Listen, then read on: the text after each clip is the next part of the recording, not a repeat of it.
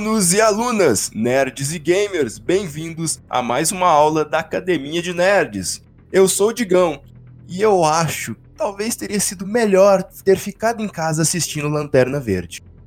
Eu sou o Kuro e Ave Fênix! Não, pera, franquia errada. Eu sou o Léo e a Jean Grey só sabe voar pra cima.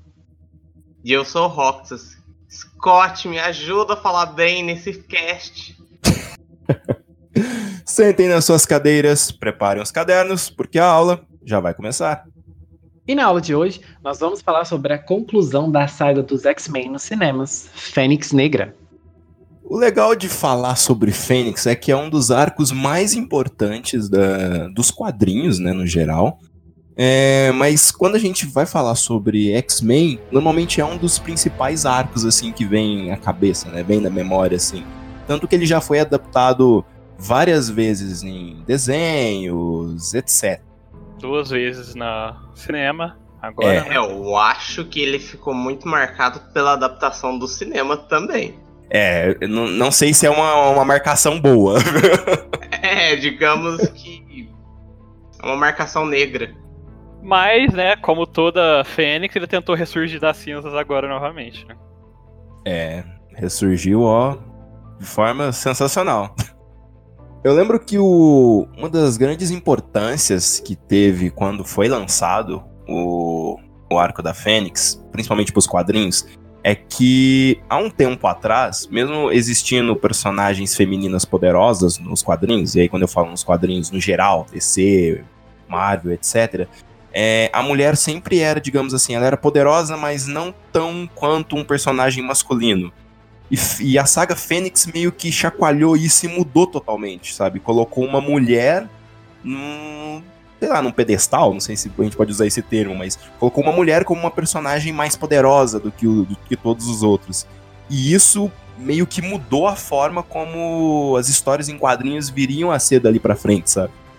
É, a, a saga da Fênix Negra, como a gente já falou, é muito marcante, né? E tem esse aspecto mesmo de colocar a Jean Grey como uma das personagens mais épicas do universo da Marvel, mais poderosas e tudo mais.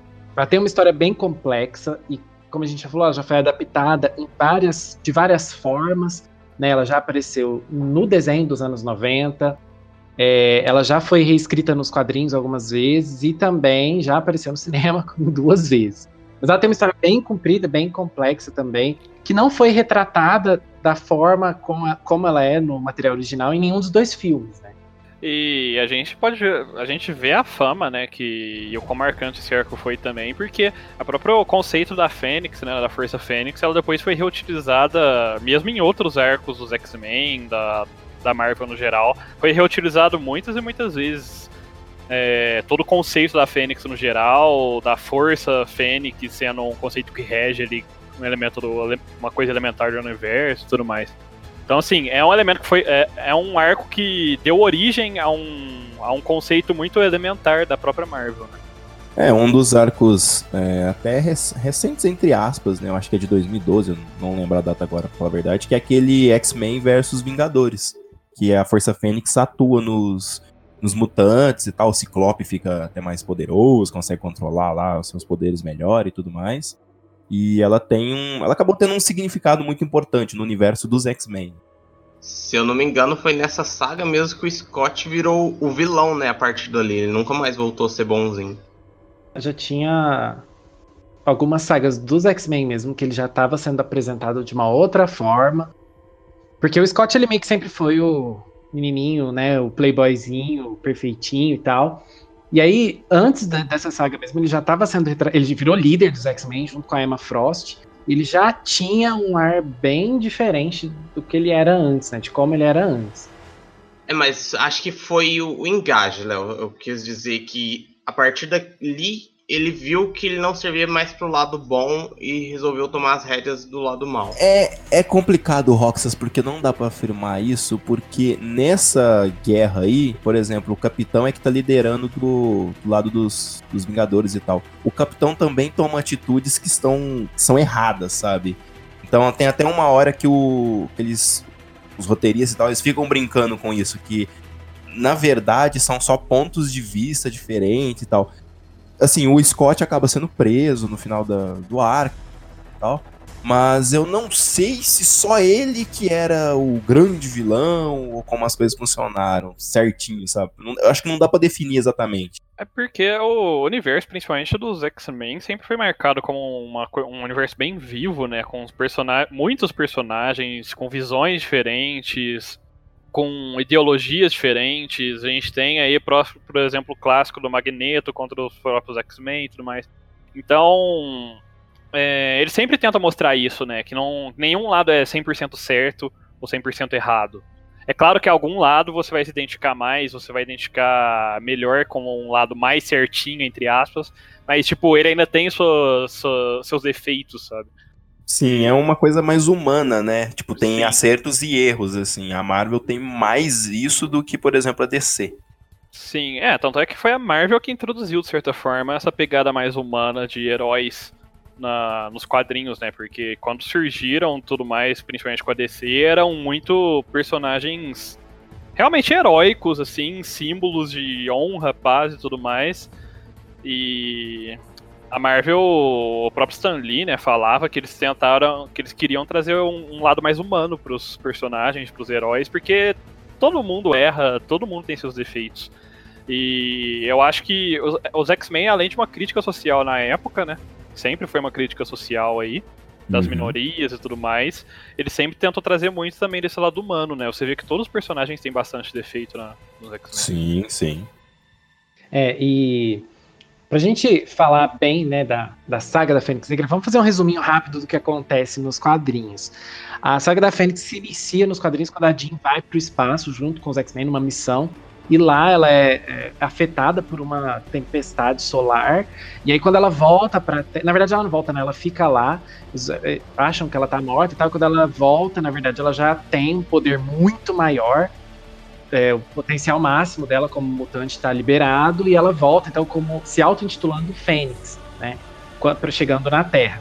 E aí tem um grupo que é o, o Clube do Inferno, a gente tem o Ilusionista, o Mestre Mental, que é um grande vilão do universo dos X-Men. Ele acaba utilizando, tentando é, ludibriar a Fênix pro lado do, do Clube do Inferno, junto com a Emma Frost também, que é uma personagem bastante importante nos quadrinhos. Ela é muito já tá sempre é, é, ativa nesses. É, onde tem fumaça, tá Emma Frost lá. Pelo Emma menos em Frost. Eu acho que é onde tem gelo, né? Porque. É, pode ser. Emma Frost é aquele personagem que planta sementinha em todo lugar. Exato. Vai plantando a sementinha. Exatamente. E aí, quando é, a Jean fica meio que controlada pelo, mestre mental, ela se torna rainha negra. Ela, utiliza, ela usa meio que um maiô preto, assim, é a coisa mais linda, cabelo para cima. É lindo esse visual dela. e aí ela, ela começa a viver as emoções humanas, né? Ela, ela se torna uma pessoa mais violenta, mais sexual, justamente porque ela consegue, ela utiliza o potencial máximo da mente dela e ela começa a, é, a participar mais de, de coisas mais emocionantes, assim, para ela, né? E os X-Men vão atrás para tentar parar a Jean e tudo mais, e tem sempre aquela tentativa de não matar a Fênix, né? Porque é a Jean Grey ali.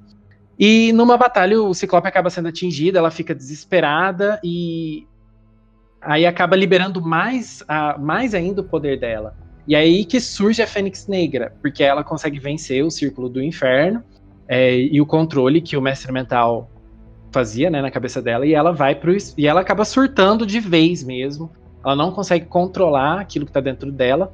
E nenhum desses surtos ela acaba indo para o espaço. E quando ela vai para o espaço, ela destrói um sol de um sistema solar diferente do nosso. E quando ela destrói esse sol, obviamente, todos aqueles planetas habitáveis que estavam ali, habitados, né, que estavam ali, acabam sendo destruídos também. Com isso, destrói milhares e milhares de vidas e raças e tudo mais. É... Só que tem um povo, que é o povo Shiar do espaço, que sempre vasculha o espaço para proteger o, o espaço tal, e aí eles acabam vendo que a Fênix é uma grande ameaça né, para essas pessoas e para o espaço como um todo. E a líder deles, que é a Lilandra, ela entra em contato com os X-Men para os X-Men ajudarem ela a capturar a Fênix e poder derrotá-la. Né? Só que nessa captura, eu sei que tem até um romance da Lilandra com o professor Xavier. A Lilandra que é a princesa né, desse, desse povo. Só que a intenção da Lilandra e dos Shi'ar é matar a Fênix, né? E os X-Men não querem isso. Os X-Men queriam trazer a Jean de volta para que ela pudesse é, voltar a ser a Jean Grey, conseguir controlar a Fênix e tudo mais. Mas acaba que os Shi'ar entram em uma guerra contra os X-Men na Lua. Eles acabam entrando em conflito. E nesse conflito, a Lilandra tinha um plano de destruir todo o sistema solar para que a Fênix fosse destruída junto. Mas a Fênix acaba percebendo esse plano antes dela. E ela acaba se sacrificando, utilizando uma arma Kree, se sacrificando em nome do sistema solar como um todo, né? Protegendo o sistema solar e protegendo os X-Men. Então ela, ela acaba, no fim, sendo um sacrifício para poder evitar um desastre maior. Ela salva os X-Men, salva todo o universo e fica aquela memória da Jean Grey como a Fênix e tudo mais. No desenho isso é um pouco diferente porque não tem o sacrifício da Jean, se eu não me engano. Ela continua ativa como uma X-Men depois dessa saga e ela continua agindo, né? Com, já com o controle da Fênix. Bravo, bravo. Uma boa aula, Léo. Você só esqueceu de mencionar que eles foram os ETzinhos lá, que já fugiu o nome, que eu sou péssimo com aquele nome deles, foram junto com os Skrulls.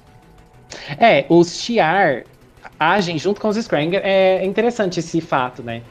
Porque quando a gente foi assistir esse filme, teve um, um amigo meu me falou que parece que tinham vários rumores de que esse filme seria muito parecido com a Capitã Marvel. E aí, é, parece, assim, assistindo o filme, realmente tem umas coisas que lembram muito o filme da Capitã. E os Skrull, que são, fazem parte do filme da Capitã, eles fazem parte também da história original da Fênix. Porque eles, é, o povo Shi'ar ajuda, os, os Skrull ajudam os Shi'ar, os Shi'ar contra a Fênix. É, e além disso, tem um outro povo que também é importante no universo Marvel, que também faz parte da história da Fênix, que são os Mbaki, que eles esse povo vivia em um planeta desse sistema solar que a Fênix destruiu e ele foi praticamente todo dizimado, mas tinham alguns integrantes dessa, desse povo que não estava no planeta no momento em que a Jean destruiu tudo. E aí eles também viajam o universo tentando, buscando uma vingança, né? Buscando a destruição da Fênix. Que, inclusive, esse pessoal aparece no filme, né? Eles utilizaram esses Mbak no filme de uma forma bem. bem. É, a gente vai chegar lá. A gente é. vai chegar lá. Mas eu super concordo com o Léo. Achei bem parecido alguma, alguns pontos com o filme da Capitã Marvel.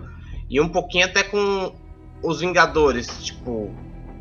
Parece que eles queriam usar alguma mescla ali do que Pessoal, não mescla, usei a palavra errada. Acho que usar do roteiro dos Vingadores no filme ali, mas não foi muito bem encaminhado, sabe? Mas a gente entra em detalhes quando for falar do filme.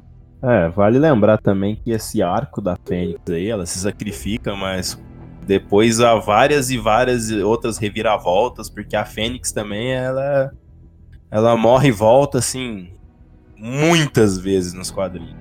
Mas. É, o conceito, né? Da, da própria é. mitologia, como da, da força é, milenar da Fênix. Da for, uhum. força... É, o poder principal na, na mitologia da Fênix é de, de voltar. É, e dentro do universo da Marvel, a força da a própria força da Fênix, né? Ela simboliza toda a paixão e também a, a vida, né? Do universo. Então faz sentido, assim, além do próprio nome, que é, a própria Fênix, a Jean Grey e tudo mais voltem a ser reutilizados e reapareçam durante vários ciclos, né? Sim. É uma coisa interessante também que nos quadrinhos, é, alguns personagens que apareceram no filme também, eles têm nos quadrinhos, mas eles ou aparecem de forma diferente, ou meio que, como o Rocas falou, mesclaram alguns arcos, alguns pedaços entre o arco original da Dark Phoenix é, por exemplo, o Vu, que é um personagem que aparecia também, no, no, já chegou a aparecer nos quadrinhos, apesar dele ser bem menos relevante no filme. Então, eles pegaram várias referenciazinhas, várias coisinhas, foram mesclando assim no arco e fazendo meio que uma, uma quimera aí de. É. É, e a, é só uma outra observação que eu também acho legal falar. Já que o Digão estava falando essa questão da, do poder feminino e tal, é, em um dos momentos da história da Fênix, nos quadrinhos, é, o povo Shi'ar compara a Fênix ao Galactus. Dizendo que a Fênix é muito. é uma ameaça muito maior, inclusive, do que o Galactus. Ah, não, ela é. Nos quadrinhos ela já até meio que combateu ele, né? De certa forma, porque ele estava se alimentando de um planeta, se eu não, eu não me lembro agora faz muito tempo que eu vi. Que ela tava, ele estava se alimentando de um planeta, eu acho, e ela meio que, tipo, impede ele de se alimentar e bota ele pra correr, sabe? Sim, Então, sim. ela em é termos- foda. É, em termos é, para comparar, assim, termos de atuação e tal, quando ela tá no poder máximo, ela é mais forte até do que a Capitã Marvel.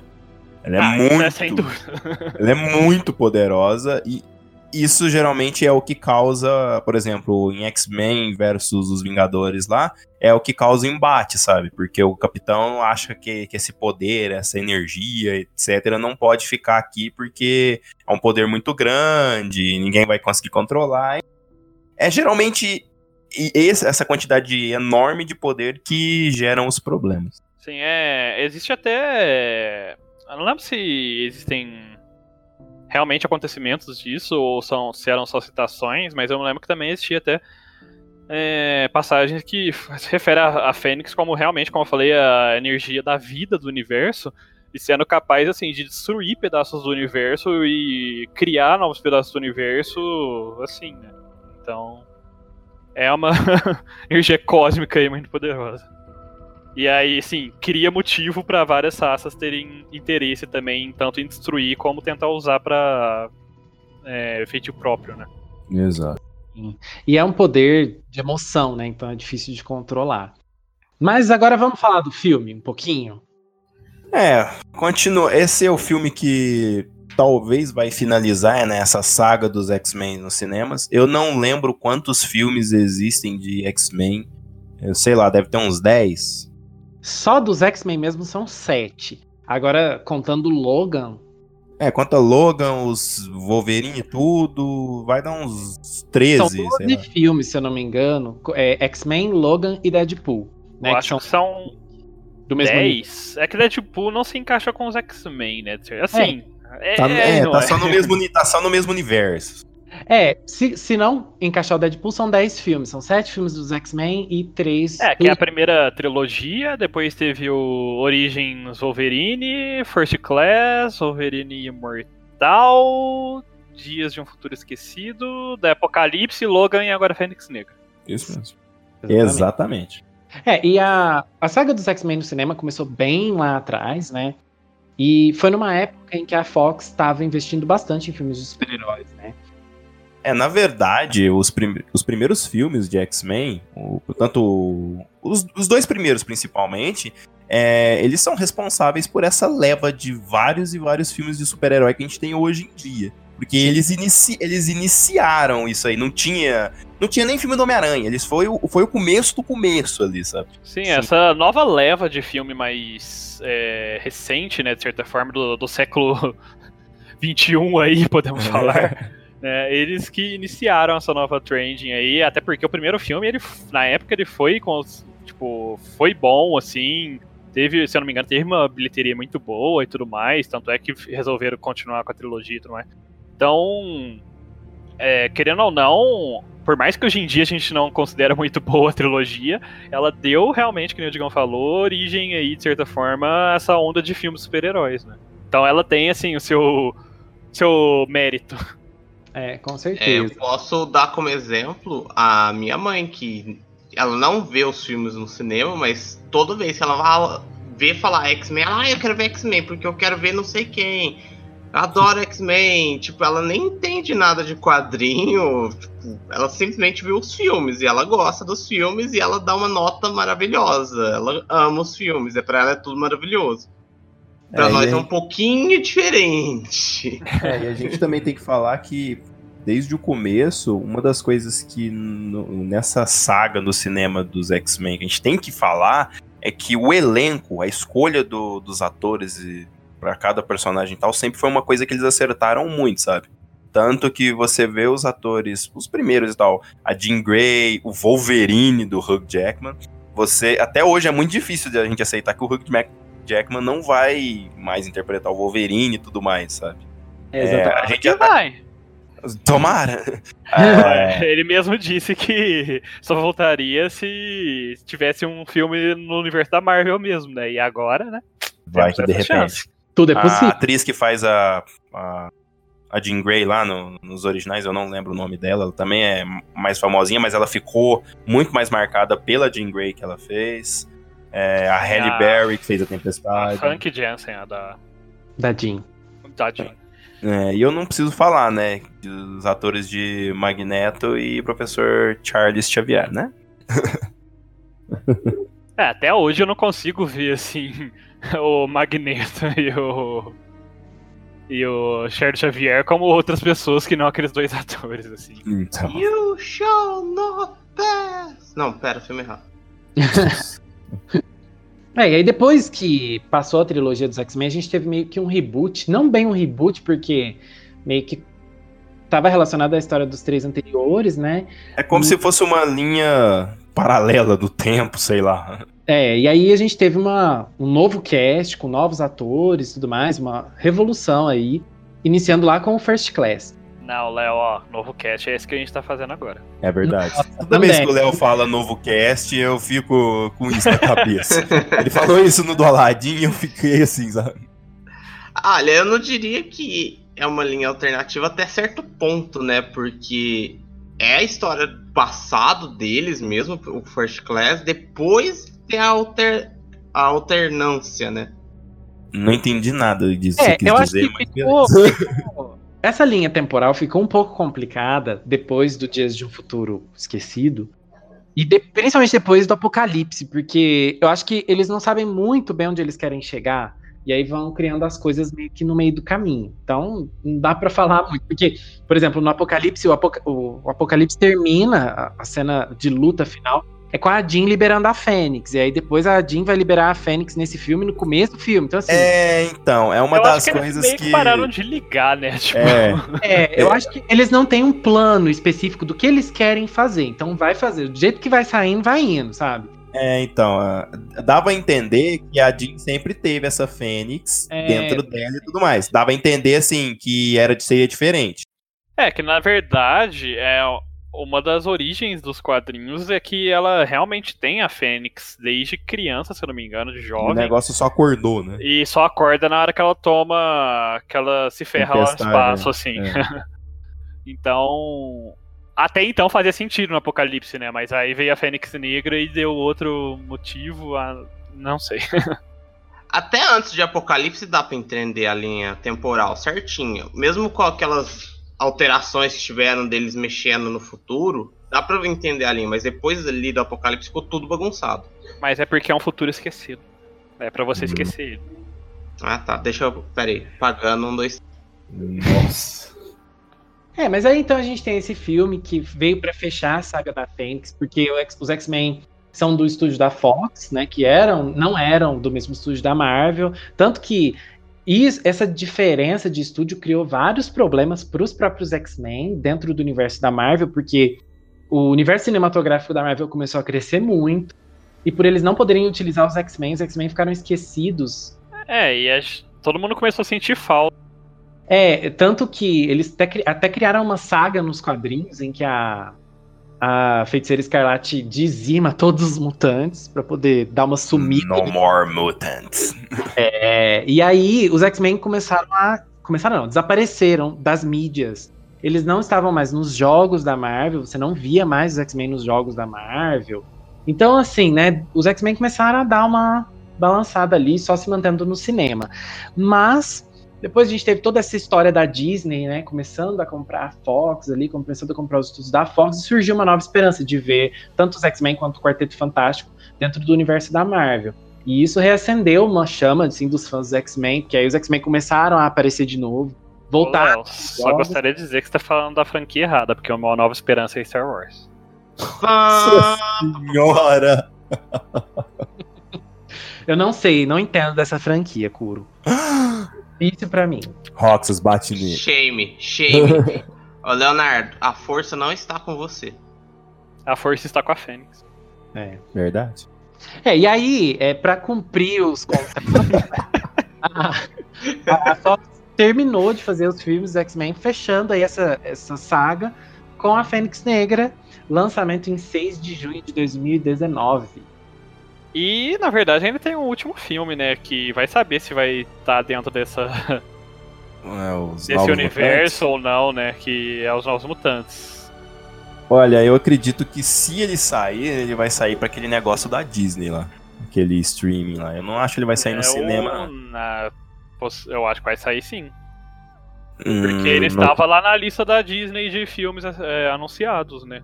Não, tava pra. Ele sairia no final desse ano. Sim. E aí ele foi adiado pro, pro, pro ano que vem, acho que é em março, sei lá. Só que eu, eu não sei. Eu não... Esse filme já foi adiado tantas vezes, né? Que eu já desisti não, dele. Eu acho que esse filme. Ou eles vão refazer ele do zero, ou eles vão cancelar, porque. Foi adiado eu não acho vezes. que cancelariam, porque a Disney anunciou ali no na cronologia, no cronograma deles ali recentemente, e o filme estava na lista. Se o filme fosse adiado, eu acho que eles nem colocariam naquela listagem. Então, assim, se o filme fosse cancelado. Mas, né, vamos esperar aí para saber. E já que o Roxas falou de regravar, esse filme da Fênix Negra teve vários problemas durante a gravação dele. Ele foi regravado várias vezes e a própria Sophie Turner disse que quando ela chegava no set de gravação, ela tinha estudado um script e a hora que ela chegava lá, o script era diferente do que ela tinha estudado. Eles mudavam os scripts na, no meio do negócio e falou: não, vamos pensamos numa cena legal, então vamos colocar. É, o próprio foi acontecendo, né? Sim, coisa... O próprio final do filme, né? Parece que soltaram que eles modificaram de última hora porque era muito parecido, né, com o filme da, com os últimos filmes dos da Capitã Marvel, dos Vingadores e tudo mais. Então eles mudaram de última hora também os últimos momentos do filme, né? Então isso mostra o quão talvez inseguros eles estavam e também o quão caótico foi essa gravação desse filme. Olha, durante o filme todo, eu assisti, eu ficava perdido o tempo todo no filme. Parece que eles gravavam uma cena, depois colocavam outra que já estava gravada, voltava aquela cena. É verdade. Tipo, eu, e o eu e o Roxas ficamos muito perdidos, assim, de hora que a gente ficava um olhando pra cada outro. O que, que tá acontecendo aqui? Parece que não tava amarrado o filme. É, tinha muitos acontecimentos que pareciam jogados, né? Ou não tinha uma transição boa, assim, né? Sim, exatamente. Eu, assim, particularmente, eu queria que o filme fosse uma coisa maravilhosa, mas ele foi muito perdido para mim. É, e o filme ele tem nomes grandes, né, como a própria Sophie Turner, que ficou bastante famosa depois do Game of Thrones. Só que eu acho que o principal nome desse filme talvez seja é a nossa Katniss. Mas acho que o principal nome desse filme é a Jennifer Lawrence, Katniss e mãe, mother, e, enfim, tantos papéis grandes, né? A Jennifer Lawrence fazendo a mística Raven, mais uma vez. E. O que, que você achou da atuação dela, Léo? Olha, eu vou ter que pagar minha língua, gente, porque eu detesto a mística da Jennifer Lawrence. Detesto, detesto, detesto. E eu tava assim, torcendo para chegar nesse filme e falar, nossa, vai ser péssimo, ela vai estar tá péssima, vai ser ridículo. Para mim foi uma das melhores coisas do filme. A mística da Jennifer Lawrence nesse filme ficou muito boa. E eu gostei eu da. Sei por eu gostei. Eu também. E, nossa, gente. Não é por causa disso que vocês estão pensando. Gostei de verdade, gente. Isso não foram farpas, gente? Ah, não, farpas foram nela. Nossa. não, mas assim, no geral, eu gostei muito dela. Porque eu tenho sérios problemas com a mística da Jennifer Lawrence.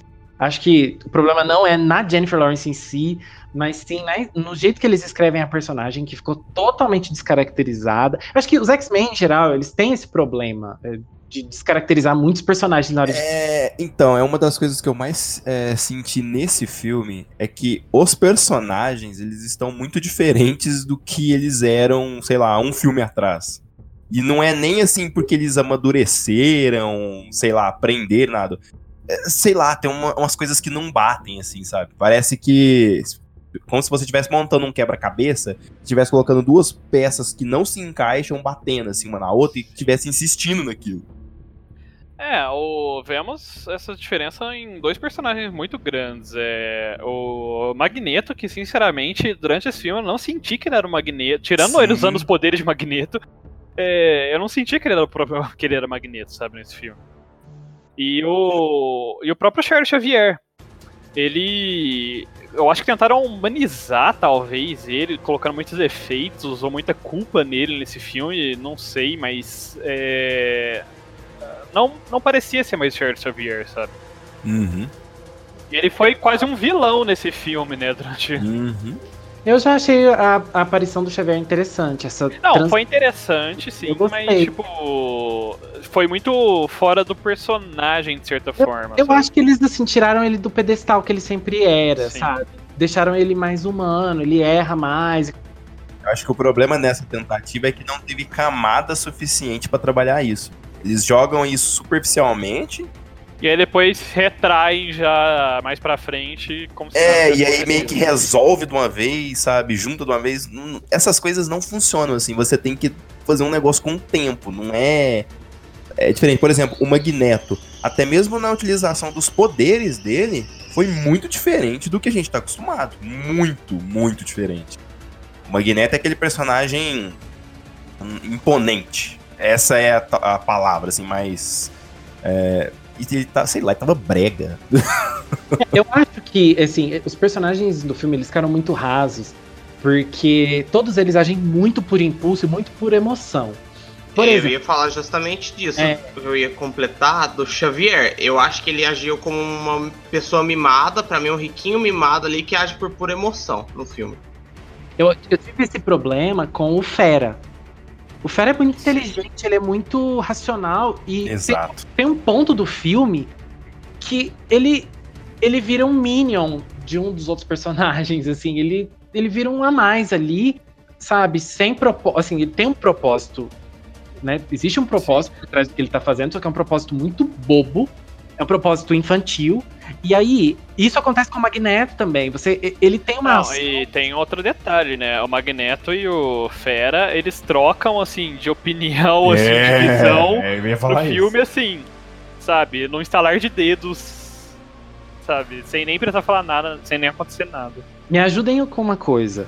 Esse romance que deram pro Fera já tava nos outros filmes, gente, porque eu não lembro disso. Sim, teve um, ini- tempo teve todo. um início lá no. no First Class. Foi no First Class, teve o início, e depois eles mostravam assim. Não, gente, vocês estão, vocês estão enganados.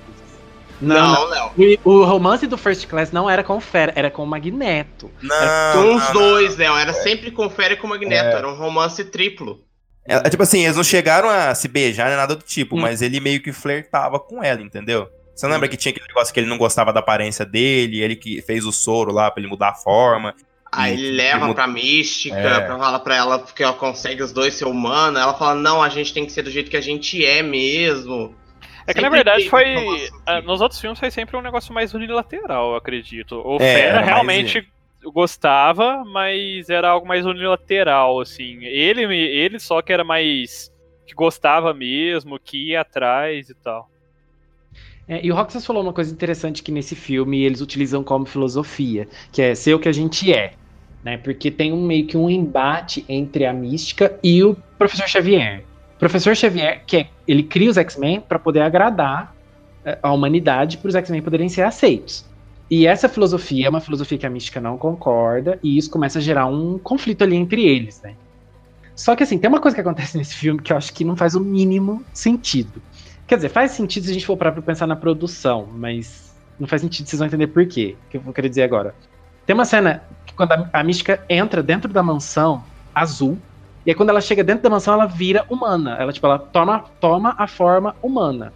Se a mística segue a filosofia de que nós temos que ser quem nós somos e nós não temos que esconder quem nós somos de verdade, por que, que ela vai utilizar uma forma humana dentro da mansão, que é dos X-Men, que ninguém acharia ela estranha sendo toda azul? Não faz sentido. É, assim, É, para de tentar entender. Léo, não, é assim. Eu, eu sei qual cena você tá falando e eu, eu acho que eu entendi qual foi a pegada quando eu tava assistindo. Ah, Quando é, eles entram lá, ah, todas as crianças que estão na escola começam a pegar na mão do Scott, falar bem da Jean. E, tipo, eles são os humanos ali que salvaram né, o pessoal naquele momento. E a Mística fica lá no fundo só vendo isso. Eu acho que ela se sente meio retraída, e por isso que ela troca a forma dela, né? Ai, Rox, eu não vi a mística dessa forma. Até porque tem até uma menininha com a bonequinha da mística azul no filme. Então a mística é Sim, conhecida sim. mundialmente, Uhum. mundialmente por ser azul e é, é a característica dela mesmo. Eu acho que isso é, é preguiça maquiador e capricho da Jennifer Lawrence, de não querer se maquiar o tempo todo, de mística, porque deve dar trabalho, gasta tempo e tudo mais. Então, Até assim, porque na mesma cena a gente tem o Noturno que, sabe, Uhum. tá ali azulão. É, assim. mas o noturno não consegue disfarçar a aparência dele, Não né, gente? consegue, mas. Sabe, é, tem alguém igual a você que passa pelo mesmo e você vai se disfarçar sozinho, sendo que você está dando sermão de que você. de que você tem que ser quem você é, sabe? É, não faz Sim, sim, mas ela é, ela tem toda aquela história dela que ela é uma das primeiras X-Men e tal. E justamente Por por isso isso, ela é Ela já tem 59 anos nesse Mas filme. exatamente nesse ponto que a Jean e o Scott estavam sendo vangloriados lá, que ela se sentiu retraída. Eu não acho que foi por isso, ainda mais que ela sem, que nesse filme inteiro ela ela deixou bem claro assim, verbalmente pelo menos, a posição dela de que ela não se importa com salvar os outros, com reconhecimento, com nada, ela só quer ser ela mesma e viver a própria vida dela. Então eu não vejo porque ela iria se sentir retraída de ver os outros recebendo reconhecimento. Mas no próprio que- filme ela reclama. Ela fala, ai, mas quem, eles ainda não são os primeiros. E- E o Fera fala pra ela, não, a gente já teve a nossa época, agora são eles. Hum, Na verdade, a conversa. Mas não é esse bem diálogo, assim, é, diálogo era É, outro, né? bem depois, é, não. Mas outro teve esse assunto. diálogo, é outro assunto, mas dá pra tentar juntar de uma forma que eles fizeram Não. Não dá. É Não. outra conversa naquele momento. É, eu acho que esse, essa questão dela virar humana, assim, é um erro muito grande do roteiro e também problema de produção. Porque o Hank também, por exemplo, não precisava se esconder de, de ser o fera lá no meio de todo mundo. Mas né? o Hank sempre odiou a forma dele nos filmes, Léo. Sim, só que nesse filme ele não precisava, sabe? Porque no espaço, por exemplo, ele tava como Hank, ele tava como fera. E aí que tinha ninguém vendo. E aí lá na, na casa, sabe? Eu não sei. Eles, eu acho que é tudo São preguiça. inconsistências, né? de- É, são inconsistências Uhum. do roteiro. E aí, é, eu, eu vou. Eu chego num outro problema. Já que a gente tá falando dos personagens, vou falar de um outro problema que eu tenho com os X-Men em geral, com os filmes em geral de X-Men. Eles colocam vários mutantes nos filmes pra agir como personagens secundários nas lutas e tal. E assim, o universo de X-Men é tão rico, tão cheio de mutantes interessantes, e eles colocam alguns mutantes. Muitas vezes eles criam alguns mutantes. E assim, nesse filme, no caso, eles colocaram uns mutantes tão sem graça pra agir como personagens secundários, principalmente os que ficam com o Magneto, que eu fico pensando, falo, gente, eles tinham tanto potencial, sabe, Pra colocar mutantes legais, com poderes legais, assim. É, mesmo na própria academia do Xavier, aqueles, aqueles mutantes que a gente vê usando os poderes secundários, assim, lá na casa, em algumas cenas mais tranquilas, é só os mesmos mutantes sempre, né? Sim. É, não, nesse filme, vamos falar uma coisa positiva. Nesse filme teve a Cristal. Muito legal, fazendo performance lá no meio da floresta, utilizando os poderes dela, aquelas luzes, ela cantando e tal. Gente, aquilo eu dei um berro assim interno. Porque foi Uau, muito. A Cristal é que muito. coisa legal. É o ponto positivo do filme, viu, Alan? Não, Eu é acho cristal, interessante. time. Eu achei interessante porque é uma mutante que eu gosto muito. E assim, o jeito que eles colocaram ela no filme foi muito interessante, porque é bem fiel ao que ela é. E num momento totalmente, assim, que tem a ver com a personagem, sabe? Então é uma coisa que eles poderiam ter feito com outros mutantes também, em outros momentos, e eles não E fizeram. assim, outro problema que eu tenho com o filme é que, novamente, o Quicksilver ele foi usado como apenas personagem pra mostrar efeito especial. Nossa. Ele parece uma luta, ele aparece praticamente uma cena do filme, aliás, duas se contar logo a do início. Usa os poderes dele pra dar aqueles efeitos de câmera lenta, Uhum. depois dá um jeito de, de ferir ele lá e ele fica fora o resto do filme inteiro. Ele não aparece o resto do filme inteiro. E machucam ele de uma forma bem tosca. Nem tanto porque a Fênix é capaz de fazer aquelas coisas, mas é, sabe, é, acharam uma forma de ferir ele assim para jogar ele pra fora do filme, o resto do filme, sabe? É, sendo que ele era um personagem bem com- bem importante até p- pra esse universo da Marvel, ele tava sendo bastante usado até então, e aí nesse filme só jogam ele de lado, parece que, sei lá, economizar cachê, não sei, sabe? Eu acho que, eh, tirando Magneto e Xavier, eu acho que ele é um dos mais populares, assim. Ele é mais popular no cinema, tô falando. eh, Que o, por exemplo, que o Scott, por exemplo. Ah, sem dúvida. Sem dúvida, sabe? É porque o Scott é um personagem difícil de ser trabalhado, né, gente? O Scott já não tem lá muito carisma, os poderes dele já são meio assim, né, difíceis de achar legal. O, pro- o problema é que, assim, por exemplo, Ele é um que tem um poder simples, tecnicamente comparado com os outros. Só que ele é um personagem nas HQs. Ele não é o meu X-Men favorito nem nada do tipo, mas ele é um personagem que ele é treinado em artes marciais. Ele sabe fazer o, o, a rajada dele ficar ri, ricocheteando, acertar todo mundo. Ele, ele é, é, um, personagem líder. Que, então, é um personagem que lidera geralmente. Exatamente. Ele é muito inteligente em termos de estratégia, raciocínio e tal. Então ele é um personagem que ele faz muita coisa nas HQs, de luta e tudo mais. A gente pode falar, ah, ele não é tão poderoso, não sei o quê. Beleza. Mas ele é um personagem importante. E mais uma vez, em mais um filme de X-Men, ele não faz porra nenhuma. E quando eu tô falando que ele não, tá faz, ele não faz porra nenhuma, é que ele não consegue usar os poderes dele de uma forma que a gente acha interessante. Ele não chuta. Não, e ele, ele também não, não tem presença no filme, né? É, ele não é. tem presença. A única presença que ele tem é logo no começo do filme, ainda assim é bem mais ou menos, sabe? E, e eu vou falar um negócio que talvez o Léo não vai gostar, mas o romance dele com a, com a Fênix é uma coisa tão sem química, tão. Blah, sabe? Você olha pra ele e fala, nossa.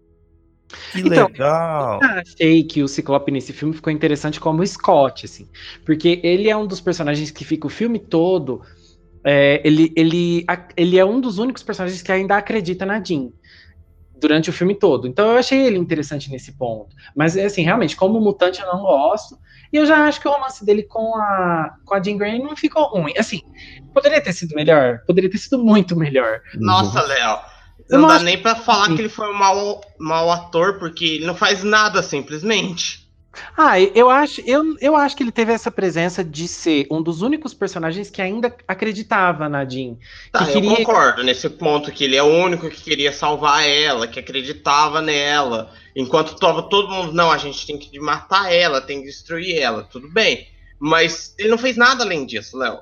Não, não, isso eu concordo. Realmente, assim, isso problema, não é suficiente, entendeu? Pro é personagem, pro nome que ele carrega, o que a gente pode. O problema é principalmente que esse é o único ponto que você tem para ele, de ele confiar na Jean, acreditar, achar que ele pode ser salvo. Esse é o único ponto que você tem para ele de positivo nesse filme. E quem mais tem isso também? O professor Xavier.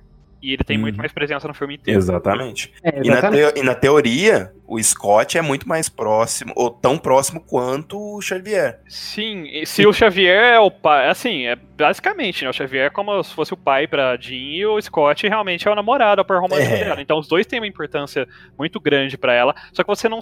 Apesar deles terem um romance, você não sente essa importância. Impacto. É, você não sente impacto no que tá acontecendo. Sim. O, o, Xavier tem muito mais importância e foco no filme pra Fênix do que o, o Scott. O Scott serviu somente para ela ter aquele draminha colegial ali na, na escola mesmo e depois só. É, já que a gente tá falando de um personagem muito importante que é o Scott, que, né, dando nossas opiniões sobre ele, a gente também tem que falar sobre a Aurora, que é a nossa tempestade, que Tadinho. também teve uma presença tadinha. meio estranha nesse filme. Nossa, tadinha. Ela é outra ela também foi... que muda de opinião com instalar de dedos. E ela, eu achei que ela ficou muito perdida nesse filme, assim como o Léo falou. É, as, tipo, parecia que ela não tinha motivo para estar tá ali na metade das cenas que ela tava, não sei. É, eu acho que o grande problema da Tempestade é porque, assim, a gente conhece a Tempestade como aquela pessoa inteligente, que tá sempre junto com o Aquela mãezona também, muitas aquela vezes. Aquela mãezona. Né? Ela é um pouco mais velha do que o time dos, dos X-Men. Ela já é mais experiente, ela sabe lutar muito bem, ela utiliza os poderes dela de forma muito inteligente. E aí, o que que acontece? Nessa saga dos X-Men, eles colocaram a Tempestade como adolescente, igual os outros. Então ela tá no mesmo patamar do Scott, ela tá no mesmo patamar da Jean Grey, ela tá até no mesmo patamar que a Jubileu, se você for parar pra pensar, do filme anterior, que nem apareceu nesse filme, sem comentários. Mas assim, é, eles, eles transformaram a Tempestade numa outra personagem. E até tem uma cena, pode até ser um spoiler, mas eu vou falar. Que ela fala que ela quer ir atrás da Jean pra matar a Jean. E aí eu fiquei pensando, falei, gente, isso não tem nada a ver com a Tempestade, sabe? Com a Aurora que a gente conhece e tal, que tem aquele, também tem aquele poder de liderança, ela é inteligente, ela tem um, um senso de emoção também bastante aguçado, ela consegue trabalhar as emoções bem. Então, eu hum. acho que isso foi um pecado do filme no geral, né? A a opinião dos personagens, a motivação deles oscila muito durante o filme sem motivos. não acontece nada é, que eles deveriam estar tá sabendo, assim, do resto do, do plot, mas eles mudam de opinião sem motivo. Não tem nem. Muitas vezes não tem nenhum um outro personagem fazendo uma fala, assim, de efeito, nem nada do tipo, para eles mudarem de opinião. Eles simplesmente mudam. Exatamente. Sabe? Isso acontece muito no filme e. Nossa, ficou muito forçado algumas mudanças, assim, de, de visão de alguns personagens. A verdade é que ela foi uma tempestade no copo d'água. Nossa. E olha, é, a tempestade. Foi numa. foi num copinho de café, né? Nossa. e tem também o lance da, dos trajes, né? Os trajes. Assim, eles são talvez de todos os filmes o mais parecido que a gente já teve de vários uniformes diferentes nas HQs. Ele talvez seja o mais próximo do que a gente já viu em HQs e tal. Só que eu não sei se foi eu acho uma que foi escolha tão interessante. Foi tão utilizar. próximo, como você disse, Digão, que a, os cortes, as coisas, parecia que estavam tão mal feitos. Então. Parece não... cosplay, né? É, parece então... aqueles cosplay. Literalmente pegaram do quadrinho e jogaram ali.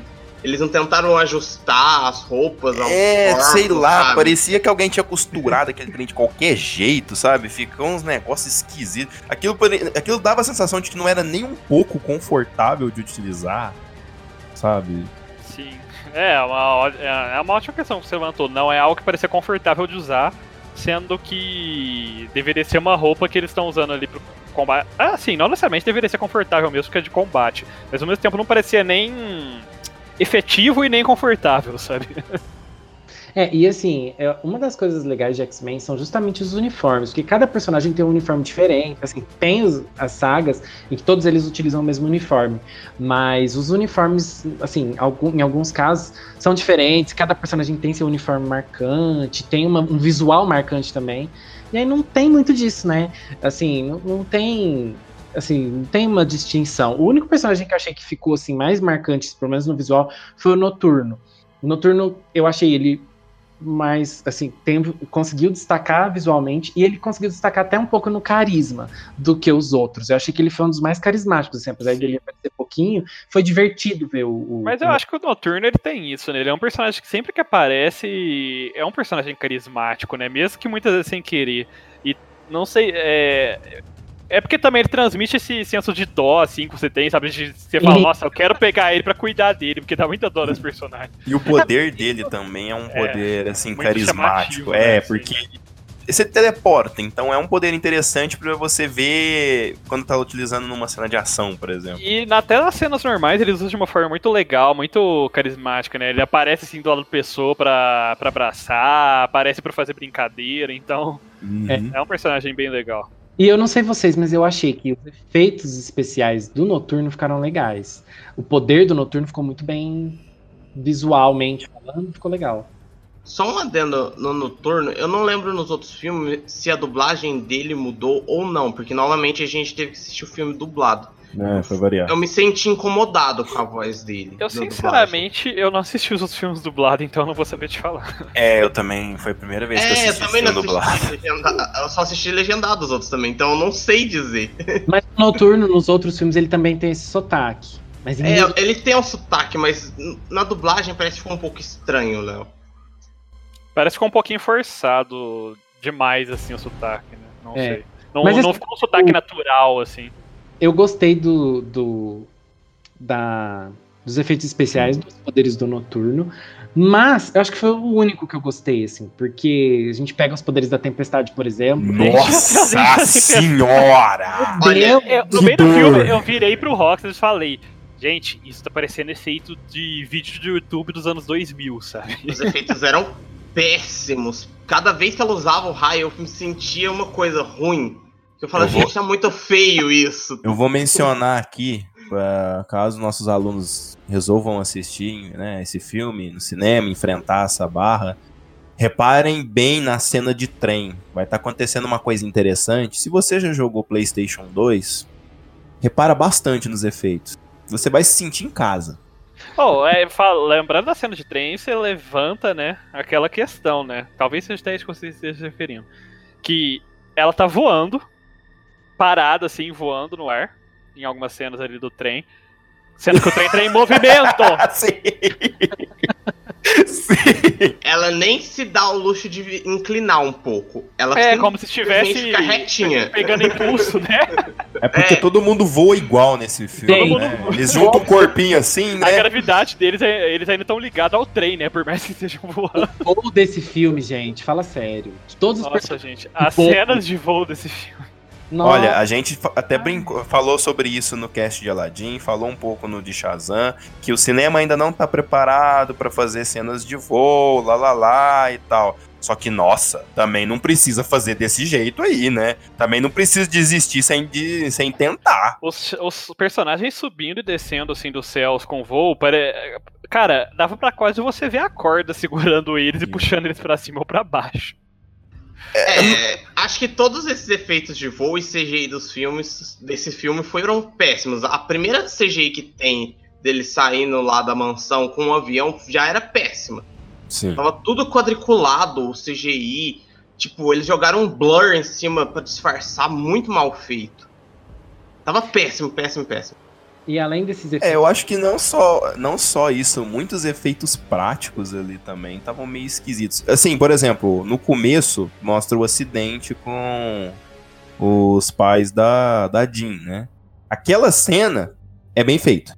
Aquele Sim. impacto e tal é muito legal. Sim. Depois daquilo, eu não me lembro de mais nenhuma cena assim impactante, alguma coisa interessante. Até mesmo nas cenas de. Nas pouquíssimas, né? Cenas de ação. Era estranho, sabe? Os personagens iam correr, eles ficavam travados, pa- parecia que tinha alguém puxando eles. O Fera ia fazer aqueles, movimen- aqueles movimentos padrões dele. Por exemplo, você assiste um filme do Homem-Aranha, e não vou nem falar um Homem-Aranha atual, vamos falar um Homem-Aranha, sei lá, do Homem-Aranha 2, aquele eh, do Tobey Maguire, sabe? Quando ele pula na parede e vai escalando e tal, é um movimento normal do corpo se mexendo. O do Fera era esquisito, sabe? Ele batia nos negócios, ia pro lado e era um trem truncado. É porque eu acho que tentaram fazer um negócio bem, como o próprio nome dele diz, bem de fera, assim, sabe, de criatura. Só que esse fera do filme, dessa, desse, dessa trilogia e desses filmes novos, ele é tão humanozinho, sabe? Ele. Porque o fera dos quadrinhos e das animações antigas, ele era bem mais robustão, né? Bem grandão. é, e tal. fortão, bem... Esse, ele é tão humano, assim, mesmo na forma de fera, que fica estranho ele fazer aqueles movimentos meio de animal, de besta, assim, pulando. muito artificial, É, cara. com aquela forma bem humanoide dele, assim mesmo, bem de pessoa normal dele mesmo. Então fica realmente bem estranho essas O que, o que é uma coisa que aconteceu muito nisso. Parece que todos os personagens, quando eles iam fazer algum. Vamos supor, ele vai dar um salto de 3 metros de altura. Qualquer personagem, exemplo. É, eles faziam questão de deixar aquilo muito estranho pra ser artificial. Pra você saber que um humano não vai fazer aquilo. Só que fica esquisito pra quem tá assistindo, sabe? Você olha e você fica tipo, nossa, coisa bizarra. Tava parecendo Ficou aquela novela da Record lá que eu Ficou parecendo, na verdade, muito com aquela. com os filmes de ação, assim, japonês e chinês, assim, Sim, exatamente. Sabe? Tigre que Dragão. são movimentos. que são- É, então, que são movimentos exagerados, assim mesmo, sabe? mas que são intencionalmente exagerados. Exato. E lá tem toda. Você já tá esperando isso, porque aquilo é do. Do, cine, do, do estilo de filme que você tá assistindo, com as adagas voadoras e tal. Ali não. Exatamente. É.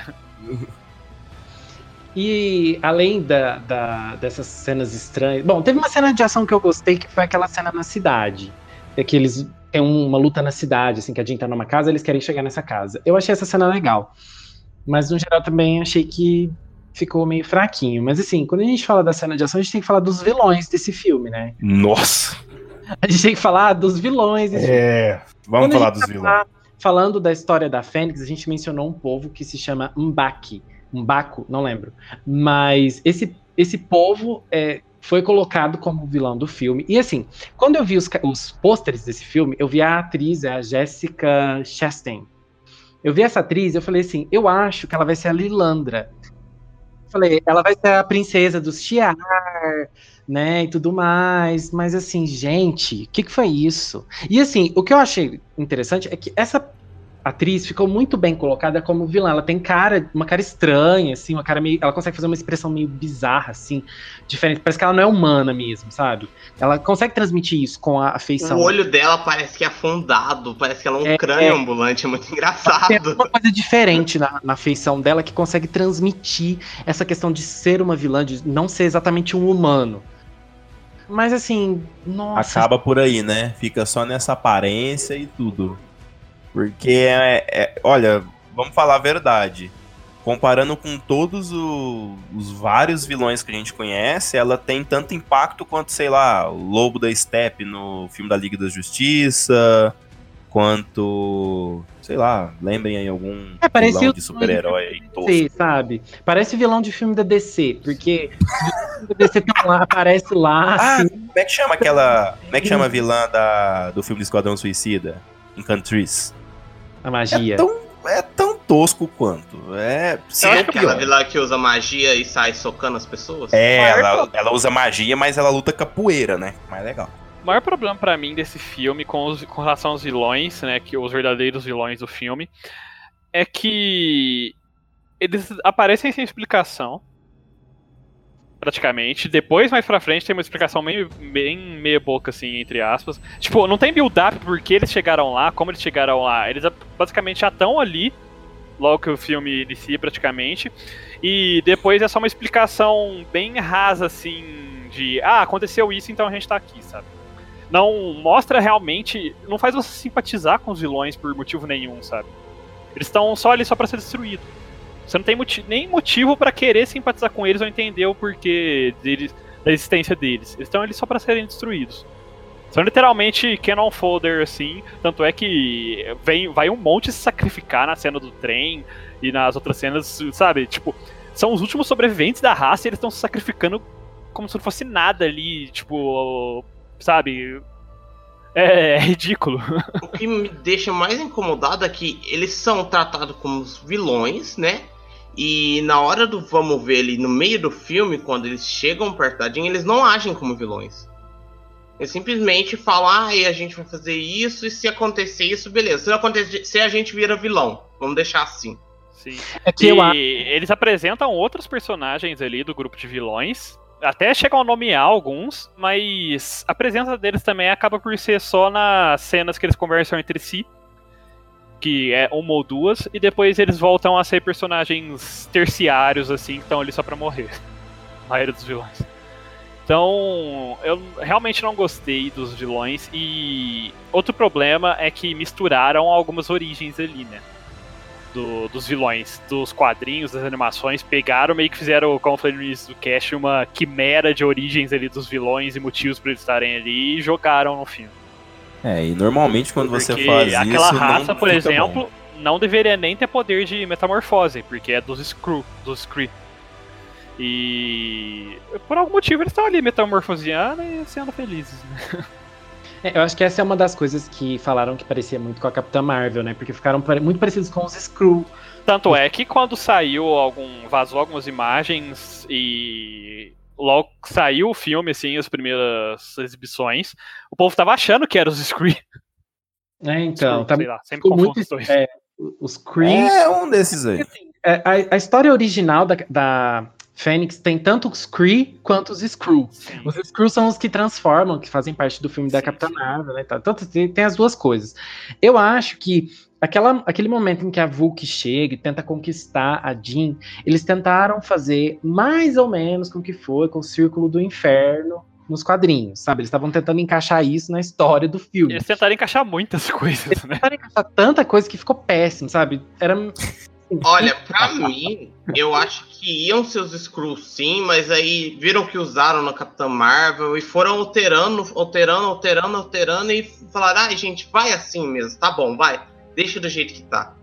É, o, o que parece é que tá é como se tivesse tudo recortado. Sabe quando você vai fazer aqueles trabalhos de escola de do ensino fundamental que você tem que recortar uns negócios da revista e colando assim, ou você vai juntando palavra? É a mesma coisa, é um tanto de recorte de coisa. Eles colocam e não estão nem ali se tem ligação, se não tem, se faz sentido. Ficou uma bagunça, sabe? Eu não sei se eles têm problema com a Marvel, a Fox e a Marvel tem algum problema de, ah, a gente usou tal coisa, agora vocês não podem usar. Eu não sei se chega a esse ponto, porque a gente nunca vai saber mesmo. Algumas coisas eles não, é, por exemplo, a Marvel não poderia utilizar quando os direitos estavam com a Fox. Por exemplo, o metal adamante. Ele existe na Marvel inteiro e não é só propriedade do Wolverine. Então eles não então. poderiam utilizar lá. Por exemplo, o escudo do Capitão, ele não é feito eles passam umas reformulações, ele não é só de vibrânio em certas épocas. Tem época que ele é de vibrânio com adamantio, mas eles não poderiam. Então tem, então é, tem essas coisinhas. É, mas pensa assim, Digão, ó, vamos supor, saiu o filme da Capitão Marvel enquanto eles estavam gravando esse filme ainda. Aí eles estavam usando os Screw mesmo. Aí será que a Marvel falou, não, a gente usou, vocês não vão mais poder usar, sabe? Esse é, tipo aí, de coisa. A gente é não é vai saber. É, não sei, aí é só coisa de contrato. É, mas é, é o que dá a entender que aconteceu para mim. Acho que isso é mais opinião do público mesmo, porque eu acho que eles ficariam pensando assim, nossa, se a gente usar os Screw, eles vão ficar comparando mais ainda a gente com a Capitã Marvel, então não vamos usar. Né? Então, pra, justamente pensando na, na visão que o público ia ter do filme, porque algumas coisas realmente ficaram muito parecidas mesmo.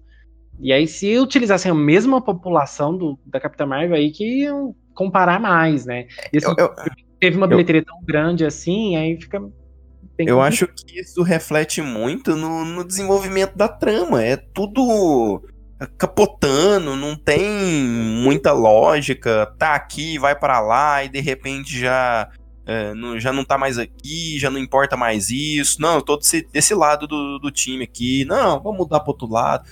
É tudo muito bagunçado, é tudo Uma muito coisa que confuso. A gente tá falando dos vilões que eu me lembrei agora que eu tava rindo muito. É, e a cena é até clássica até em, em filmes que eu acho muito podre quando eu vejo. É que, tipo, eles são uma raça alienígena. Eles se encontram lá entre eles. Eles começam falando na, na língua alienígena, aparecendo legenda embaixo, porque era filme dublado mais. E eles conversam um pouquinho na língua original deles e vira. Bom, você sabe falar a língua humana, né? Sei. E eles começam a falar a língua humana. Eu fico pensando, gente, vocês não deveriam estar falando na língua alienígena de vocês, porque se tiver alguém observando escutando, ele vai saber o plano de vocês. Né? Eu acho que isso é a, a trama do filme é toda baseada muito em clichês, assim. O filme é todo muito simples. A trama do filme é toda muito simples. Os, é, as motivações dos personagens são motivações simples. É tudo muito básico, sabe? É para todo mundo poder entender fácil o que tá acontecendo.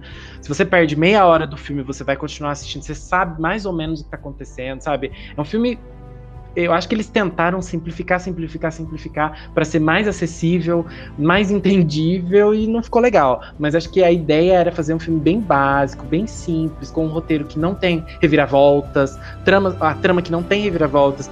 E é uma trama que a gente já conhece. É uma trama que o público já conhece, né? A história da Fênix Negra.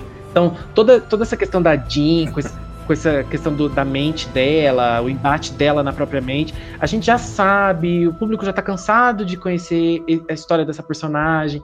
Então, não tem. Ele, eu acho que eles não sentem a necessidade de fazer um drama mais profundo. Apesar de eu achar que a Sophie Turner fez um bom trabalho com a Jean Grey, ela conseguiu passar a. Eu acho que. Eu concordo, eu acho que a atuação dela ficou boa no filme, da, como Jean Grey. É, tava muita gente com muito receio, né? Porque tem bastante gente que não gosta dela justamente por causa da atuação. Ao mesmo tempo que, tem, que ela ficou conhecida por causa da atuação como a Sansa em Game of Thrones, tem muita gente que não gosta também dela justamente por causa da, da Sansa. Mas eu acho que ela fez um bom trabalho. Ela fez a medida do possível ali pro filme. É, eu acho que todo mundo ali interpretou o que dava para fazer, sabe? Eu acho que o maior problema, por exemplo, eu diria assim, ah, a culpa não é tanto do diretor, é mais do roteiro. Mas como o diretor e o roteirista são a mesma pessoa. É... Se não me engano, o diretor desse filme era o roteirista da... do último filme da Fênix. Sim, também, ele é? foi promovido para diretor e fez o Sim. roteiro também e foi essa então, grande assim, coisa. errou a mão duas vezes. É. Então, assim, a a Turner ela fez o que dava para fazer com o material que deram para ela, né? Até porque, como o Léo já disse da, da própria experiência lá que ela já publicou e tudo mais que ela sentia, dá pra ver que ela provavelmente também já devia estar tá de saco cheio, né, desse filme. Porque toda vez que chegar no, no set, ah não, agora mudou tudo isso, ah não, agora mudou tudo. Sabe, fica. É, e, e coitada, né? A gente tá falando mal dela, de algum trabalho dela do, pela segunda vez no mesmo ano, né? Porque a última temporada de GOT a gente desceu a lenha, agora a gente tá falando bem pra caramba de Fênix é. Negra.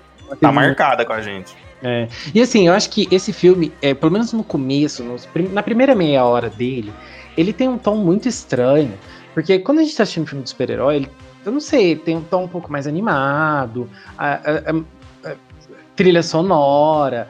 E aí, pelo menos na primeira meia hora, 40 minutos desse filme, gente, não tem uma trilha sonora de fundo, não tem nada. É um filme muito sombrio, melancólico no começo. Não tem trilha, os, as falas são curtas é tudo assim, muito silencioso. E não combina com o filme, não combina com X-Men, não combina com o filme de super-herói. Acho que eles tentaram fazer uma coisa meio artística, sabe? Uma coisa mais diferente que não deu é, e outra, e outra coisa também no filme é que quando você tem a sensação de que alguma coisa vai acontecer, que estamos finalmente indo para algum lugar, o filme acaba. quando vai acontecer alguma coisa, você acha que não, agora aconteceu isso aí porque agora vai, né? Vai emplacar. É, ainda no que o Léo falou, é, até as cores do filme são bem apagadas, né? No início, assim. É, Aliás, acho, acho que, no filme inteiro, todo, quase, assim, né? Todo, tipo, né? o filme Tirando todo ficou bem. Tipo, a, apesar de ser colorido, de certa forma, a, são cores muito foscas, muito apagadas, tonalidades meio apagadas, não sei, parece como se tivesse um filtro na frente do, do, do filme, assim, pra deixar ele meio escuro, meio apagado, sabe? Mas então, até é, Assim, por exemplo, comparando a Fênix, que devia ser bem vermelha, com a Mística. O cabelo da Mística era muito mais vermelho do que o da Jean Grey. Ai, desculpa, Léo. O cabelo da Mística para mim tava parecendo um papel crepom. Quando você pega e pinta. Desculpa. Tudo bem, tudo bem. Eu não, tô, não tô entrando no mérito se tava bonito ou não. Eu só tô falando assim que eu acho que a Jean, a Fênix, ela tinha que ser mais vermelha, ela tinha que ser mais viva. Sabe, as cores da Fênix tinham que ser mais vivas, para dar uma sensação de perigo mesmo, sabe? Aquele ah, e dá, e, vivo. dá a sensação da Fênix mesmo, né? Porque a Fênix é. representa a vida do universo praticamente. É, e você assim, tem ela toda apagada assim. É, novamente, a gente tem um outro problema que é.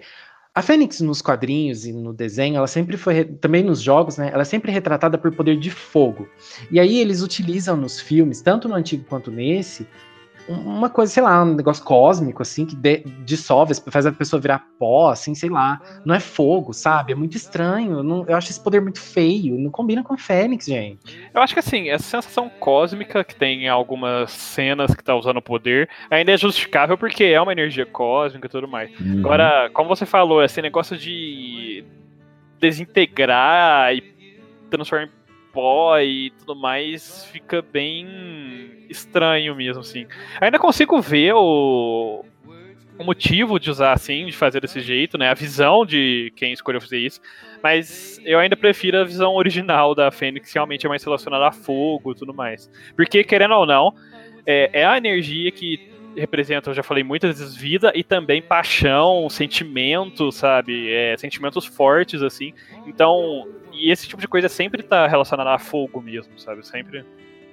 E assim, Mas né? teve algumas ceninhas que ela perdeu o controle que saiu uma explosãozinha meio. Mas que, ainda era um negócio mais cósmico. É, mas deixava uns pequenos foguinhos se você olhasse no efeito. Mas era tão pequeno, é... tão pequeno, mas era ficava. Mas vamos é. falar que não teve.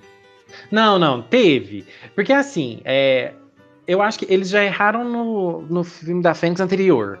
E aí nesse eles quiseram deixar um pouquinho mais colorido, um pouquinho mais, mas faltou a pássaro de fogo ainda. Sabe? Eu acho que falta aquele fogão saindo de trás dela. fogão. fogão. falta, gente. falta dessa Mas a gente pra isso ela precisaria ficar. pra isso ela precisaria ter tido uma, uma cena na cozinha, mas só tivemos o Charles Xavier e o, e o Fera na cozinha. Ai, Jesus amado. Ai, mas eu acho que a gente já pode dar as notas pra esse filme sensacional aí. Léo, você que tá mais empolgado, você quer começar? Eu começo, porque eu acho que a minha nota vai ser a maior de vocês. Tá? Bom, é o seguinte, é, eu tive vários problemas com o filme, como eu já falei. A minha expectativa estava muito baixa. Então, talvez por isso eu estava esperando uma coisa ainda pior do que ele foi. Mas mesmo assim, eu acho que ainda foi ruim. É, teve seus pontos bons, como a atuação da Sophie Turner, teve o Noturno, que também que achei que ficou bem legal, as cenas do Noturno ficaram muito legais. É, a mística, gostei da mística, surpreendentemente.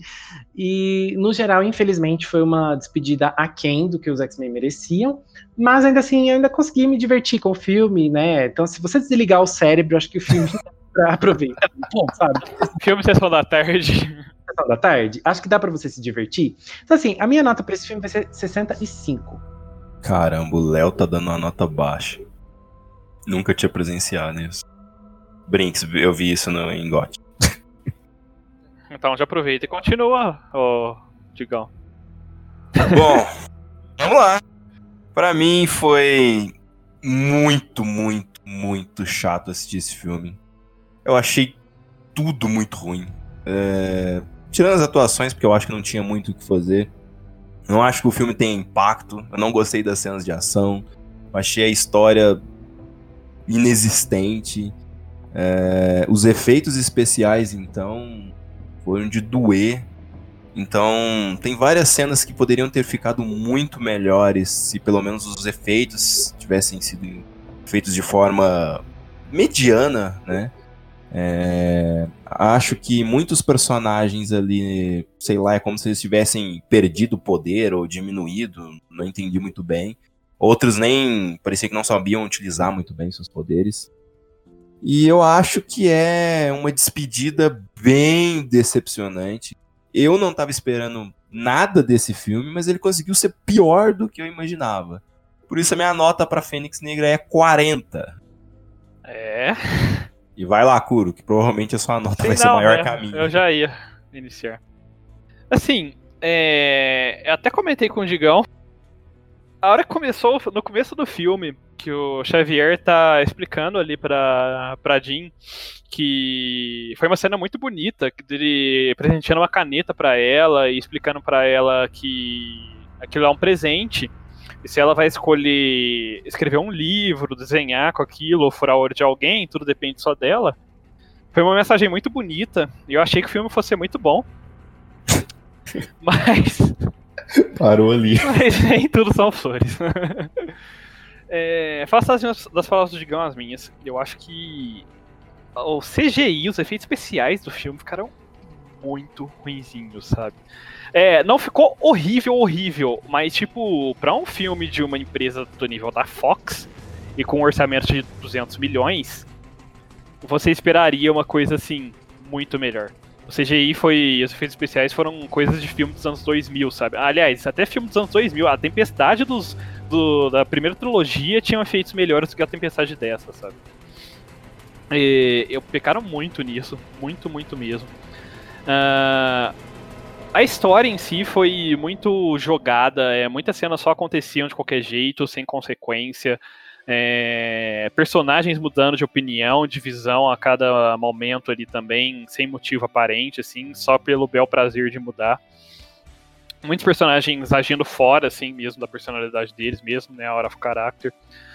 Pra não falar que não teve nada de bom no filme, é, assim como o Léo, eu tava com uma expectativa quase nula do filme, então eu achei que ainda foi melhor do que, do que eu esperava.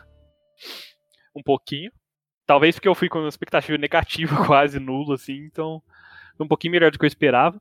Então acho que assim, é um filme que se você desligar assim, o cérebro e parar de pensar do porquê estão acontecendo as coisas, ainda dá para aproveitar, dá para aproveitar um pouco aí o filme. E Pra não falar que eu não gostei nada das cenas assim de luta, de ação, eu gostei das do trem até. Teve alguma cena, algumas cenas legais nas cenas da luta do trem, dentro do trem. Então, assim, minha nota final vai ser 55. Isso que ainda Bom. dei uma nota alta. Eu acho que a- a- o Kuro comentou da cena do trem. Acho que a melhor cena do trem pra mim foi a do Noturno. Acho que foi a única cena que eu gostei do filme inteiro. Porque o filme não me prendeu em nenhum momento. Eu não gostei, diferente dos meninos que gostaram da, da interpretação da Sophie, né, da Jean. Mas eu não acho que foi culpa dela, eu acho que foi toda essa bagunça e ela se sentiu desmotivada depois de algum tempo, né? Que imagina, você chega no set de filmar toda vez. A gente já falou isso no cast, mas não dá. Tipo, imagina você tá na sua, no seu trabalho, você tem uma coisa que você faz todo dia, que você sabe que você tem que fazer aquilo, e de repente seu chefe fala, não, hoje você vai mudar. Não, amanhã é tal jeito. você não vai se sentir motivado de forma alguma. Os CGIs do filme são péssimos para mim, tipo, eu não aceitaria aquilo, tipo, parece que não teve uma revisão no CGI de forma nenhuma, porque uma pessoa que é, nem precisa ser formada na área fala, não, isso tá feio. Tipo, pra mim foi péssimo. Os personagens não foram nada impactantes. É, não prendeu. E principalmente o Xavier e o Eric, que eles não condizem nem um pouco com os outros filmes. Eu odiei os dois. O filme é muito, muito, muito perdido. Tipo, foi um dos piores filmes que eu vi esse ano. Só não foi pior que Hellboy. Fique marcado isso. A minha nota pro filme é 35. E com isso, a gente chega com uma média mais uma vez quebrada. Vocês são péssimos em dar nota. chega mais uma vez com a média quebrada da academia de 48 e 75. Então vamos arredondar. A nossa nota para Fênix Negra é 49. E é uma nota Nossa, alta pior pra que Fênix. Diminui minha nota. Será que, na- que no final do ano, quando a gente for falar dos piores filmes do ano, vai ser o. o- A grande vencedora vai ser Fênix Negra? Ou vocês apostam aí que vai ter alguma coisa pior? Eu só acho que se Fênix Negra vencer, pelo menos o troféu vai ficar bonito, né? Olha, esse ano teve um filme que eu assisti que foi pior que ele, que foi Dumbo. É. Só. Não É, assisti. eu, é, infelizmente eu acabei nem assistindo, porque ficou muito pouco nos cartazes. É, como nem todos os filmes que a gente viu, a gente fez cast, né? Então, pra mim seria Hellboy, mas por enquanto, da academia, Fênix Negra parece ser a grande vencedora. É, desse troféu tão legal. Mas você, aluno e aluna, comenta pra gente se você já assistiu o filme, o que, que você achou dessa obra-prima. E é sempre aquele momento que o Léo deveria falar assim: ah, e agora eu vou passar o dever de casa pra vocês, Você alunos acha e que o Léo lembra de passar o dever de casa alguma vez na vida? Gente, só lembro de tomar café da manhã. Mas vamos lá. Gente, nós postamos aulas novas da Academia de Nerds todas as segundas-feiras. Então segue a gente nas redes sociais para acompanhar tudo. A gente tem perfil no Facebook, no Instagram, é só procurar por Academia de Nerds. E você pode achar a Academia de Nerds no SoundCloud, no Spotify e no Castbox. Lembrou! E para mandar e-mail pra gente, vocês já sabem, contato arroba academiadenerds.com.br. E por hoje é só, pessoal. Classe dispensada. E caso vocês queiram assistir um filminho legal, é melhor assistir Lanterna Verde mesmo. Não, não faz isso com eles, não. A pessoa acaba de assistir Fênix Negra, assistir não Lanterna Verde. não. É pra. É, é pra ferrar, né? Lanterna Verde é pior, talvez até que Hellboy. Nossa. Mas. Scott, ajuda a gente, porque esse filme foi difícil.